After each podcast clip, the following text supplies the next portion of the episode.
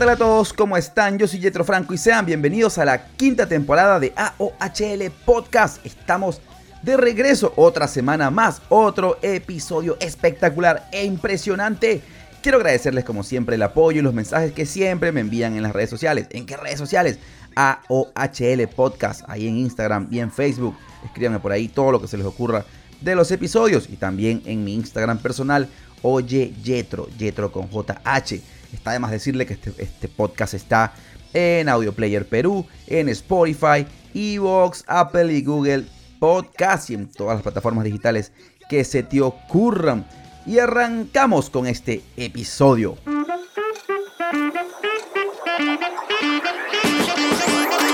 A mediados de los 90, una hermosa rubia acaparaba todas las portadas de revistas, series, películas y no, no era Pam Anderson, era Anna Nicole Smith, que en el año 1995 contrajo matrimonio con el magnate petrolero James Howard Marshall.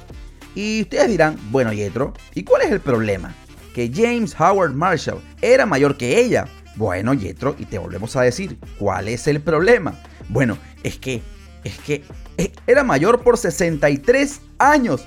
¡Boom! ¿Qué, qué?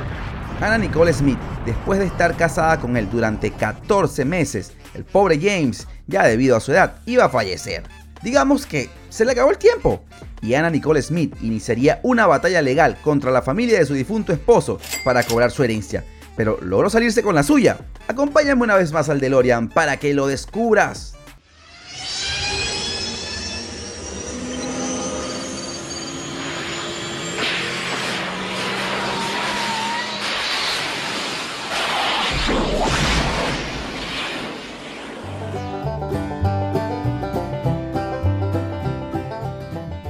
En el 28 de noviembre del año 1967, en Texas, donde acaba de nacer Victoria Lynn Hogan, mejor conocida como Anna Nicole Smith. Smith es la única hija de Virgie Tavers Arthur y Donald Hogan. Anna tenía cinco medio hermanos por parte de su padre. Smith fue criada principalmente por su madre y su tía. De hecho, asistió a la escuela primaria Durkee y a la escuela secundaria de Aldine en Houston, Texas, donde sufrió bullying, sufrió acoso escolar. De hecho, cuando estaba en noveno grado, la enviaron a vivir con su tía materna, donde estudiaría en Mexia High School, donde Smith reprobó su primer año y abandonó la escuela durante el segundo año por lo que tuvo que salir a trabajar, ya que según ella su fuerte no eran los estudios. Anna Nicole Smith comenzaría en un restaurante de pollo frito local llamado Jim's Crispy Fried Chicken, donde conoció a Bill Smith, su primer esposo con quien se casó a los 17 años. Juntos tuvieron un hijo, un hijo llamado Daniel Wayne Smith, nacido el 22 de enero de 1986. El matrimonio duró muy poco, apenas un año. Después de sufrir violencia doméstica, ella abandonó la ciudad y se fue a Houston, Texas, la ciudad más poblada.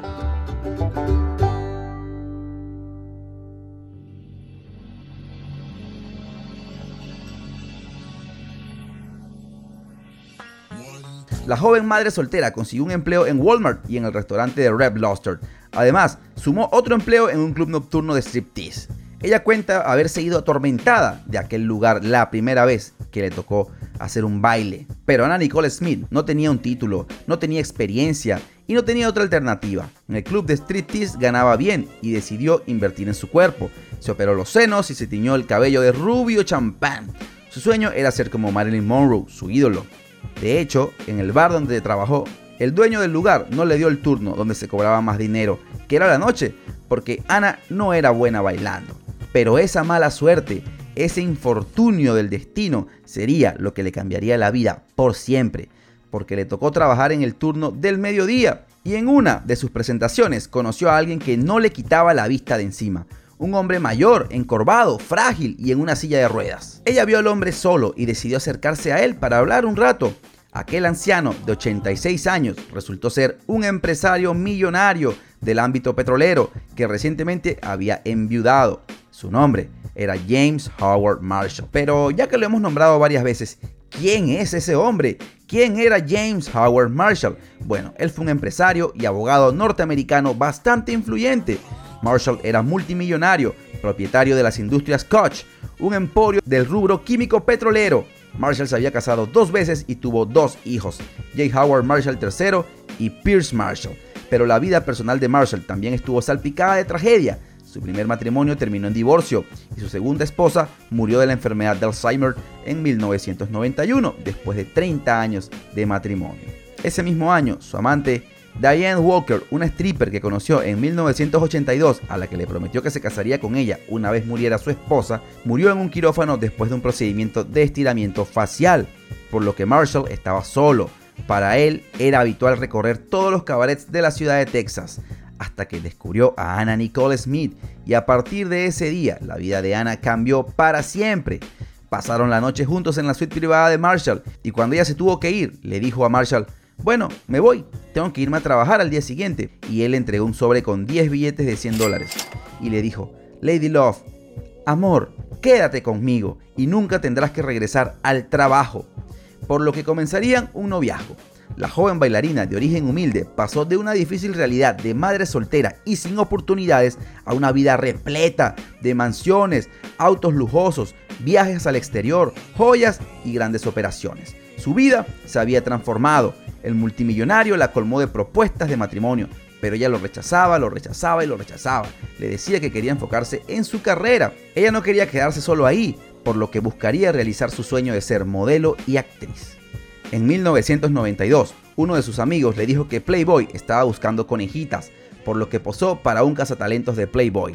A los editores de Playboy en Los Ángeles les gustó lo que vieron, la llevaron a LA y la pusieron en la portada de marzo de 1992. Digamos que Hugh Hefner vio algo especial en Anna Nicole Smith. Hasta que en mayo de 1992, Anna Nicole Smith posó para la portada, el centerfold de la famosa revista, y explotó su fama. Todo el país la había conocido, todo el país ya la vería apareciendo en la revista y todos se enterarían de quién era Anna Nicole Smith. Obviamente para el deleite de J. Howard Marshall, su esposo, Smith se convirtió en la Playmate del año de 1993. De hecho, él le compró más regalos, incluida una estadía en el bungalow de Los Ángeles de Marilyn Monroe y otras propiedades. Y ese mismo año le propuso matrimonio una y otra vez, una y otra vez, hasta que Smith finalmente dijo que sí en la primavera de 1994. J. Howard Marshall y Anna Nicole Smith se casaron en la capilla de bodas de White Dove en Houston en el verano de 1994. Los dos estaban vestidos de blanco y Daniel fue el encargado de darles los anillos. La novia llevaba un velo y un escote muy profundo. El novio entraría en silla de ruedas y después de los votos liberaron juntos dos palomas blancas desde el atrio del lugar. Era la tradición del templo, cuyo nombre en castellano es Capilla de la Paloma Blanca, pero también un símbolo de su relación. Eran dos almas libres.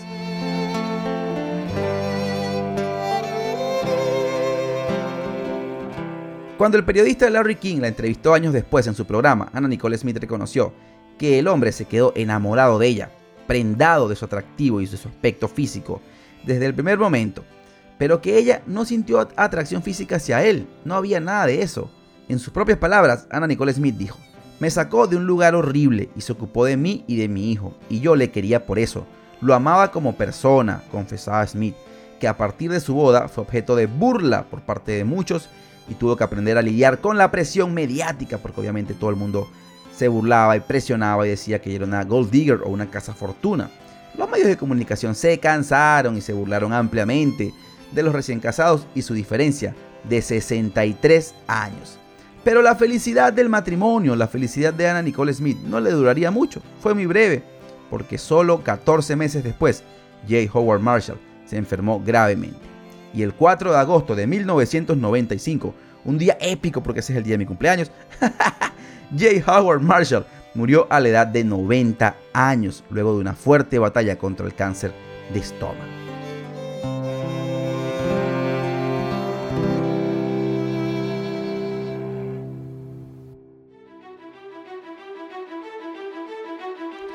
Casi de inmediato, en el momento que fallece Howard, su hijo, el menor, Pierce Marshall, y Anna Nicole Smith empezaron una batalla sin fin por el patrimonio del empresario. Pero ¿cómo iba a terminar esta pelea? ¿Quién se quedaría con el patrimonio? ¿Quién se quedaría con la herencia? Quédate acá que lo vas a descubrir. A pesar de toda la devoción y todo el amor que sentía James Howard Marshall por su joven esposa, no le había dejado nada en ninguno de sus seis testamentos. Según el New York Magazine, Eso se debe a que el hijo menor del difunto millonario se aseguró que Anna Nicole Smith no tuviera ni un centavo de la fortuna familiar, incluso haciendo que su padre, que no podía leer ni escribir bien sin sus anteojos, firmara varios documentos cediendo el control de su patrimonio. Sería un durísimo golpe para Anna Nicole Smith. Además, la niñera de su hijo la demandó por acoso sexual y le ganó la demanda y Anna Nicole Smith tuvo que pagarle 800 mil dólares. La vida de Anna comenzó a complicarse. Sufría una adicción a los analgésicos, sufría depresión y estaba bajo muchísimo estrés. Aunado a eso, perdió la batalla legal para heredar la mitad de la fortuna de su ex marido por más de 1.6 billones de dólares. De hecho, Ana Nicole Smith estaba pidiendo 500 millones, por lo que terminó declarándose en bancarrota, perdiendo todo, sin dinero. Se le venía el mundo cada vez más abajo. Cada vez recibía menos ofertas de papeles para películas. Además, luchaba por bajar de peso. En realidad, Smith desconocía que sufría de tiroiditis crónica, una afección que a menudo alteraba el equilibrio de su cuerpo y su estado de ánimo. Pero a principios del 2000 comenzaría su propio programa de la TV, The Anna Nicole Show, que de hecho fue un reality. Pero bueno, el problema fue que ella dejó que una cámara la siguiera por todas partes, se expuso demasiado, sus borracheras, excesos y fracasos quedaron en primer plano por lo que no hubo una tercera temporada del show y Anna Nicole Smith desapareció de los medios por un tiempo. En ese lapso en el que estaba intentando desintoxicarse, apareció el amor. La modelo empezó a salir con Larry Birheck, un fotógrafo con quien pasó momentos muy felices según sus allegados. El novio de Smith entonces se mudó a su casa en la que vivía con su hijo Daniel, su asistente personal y su abogado, Howard K. Stern, que también era el manager. De hecho, cuando quedó embarazada en el año 2006, todo explotó. Otro problema. ¿Y por qué Yetro? ¿Más problemas? Claro que sí, porque Anna Nicole Smith le dijo a Birheck, a su actual novio en ese momento, que el padre del bebé era Howard, su abogado y su manager. Luego se comprobó que no era así, por lo que ella se mudó a las Bahamas para pasar la última parte de su embarazo. El 7 de septiembre del 2006 nació su hija, Daniel Lynn Birhead, pero a los dos días, su hijo, Daniel, su primogénito, fue a visitarla al hospital y en el mismo hospital quedó internado. Días después, su hijo Daniel, su primogénito, el amor de su vida, iba a fallecer en el hospital, en el mismo hospital, por una sobredosis. De acuerdo a lo que publicó la revista People, el patólogo Govinda Rayu determinó que Daniel Smith murió como resultado de una combinación letal de metadona y los antidepresivos Zoloft y Lexapro. Al lado, al lado casi, en la habitación de al lado, fallecía el hijo de Anna Nicole Smith, ese primogénito por el cual ella luchó tanto para sacarlo de ese lugar donde estaban en Texas, había fallecido. Pero de este golpe, Anna Nicole Smith sí no se iba a poder recuperar. A partir de ese momento, el descenso a la depresión fue imposible de frenar.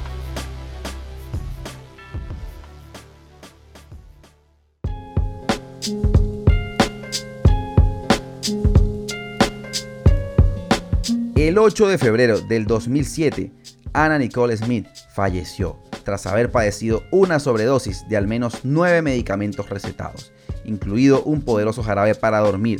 Según citó el médico para el medio Today, Anna Nicole Smith sufría en ese momento un insomnio imposible de sostener, gastroenteritis viral, fiebre e infección en las nalgas debido a las numerosas inyecciones que se aplicaba diariamente en la autopsia que publicó ese portal, se da cuenta de la dejadez extrema del ex conejita de Playboy, que durante tres días se negó de ir al hospital a pesar de sentirse cada vez peor. La suite del Seminole Hard Rock Hotel y Casino de Florida, en la que estaba viviendo, era un reguero de frascos, de pastillas, jeringas, latas de bebidas, chicles de nicotina y tabletas de medicamentos. El dato clave de los médicos que certificaron el fallecimiento del artista es que su cuerpo tenía rastros de un sedante similar al que había tomado Marilyn Monroe la noche en la que murió. Sí, esa Marilyn Monroe que fue el ídolo de Anna Nicole Smith.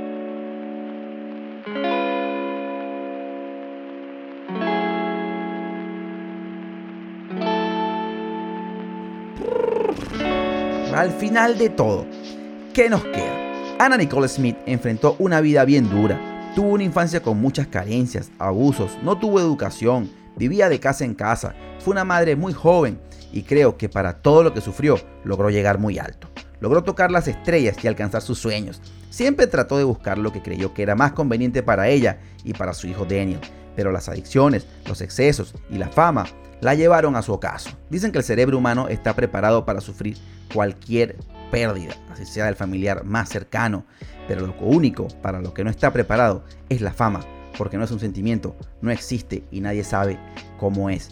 Así que creo que Ana Nicole Smith pagó el precio de la fama. Que en paz descanse Ana y que en paz descanse Daniel. Hemos llegado al final de este episodio. Yo soy Jetro Franco y nos vemos la semana que viene. Recuerden seguir en las redes sociales AOHL Podcast en Instagram y AOHL Podcast en Facebook. Oye, Yetro es mi Instagram personal, Yetro con JH. Así que nos vemos la semana que viene. ¡Chao!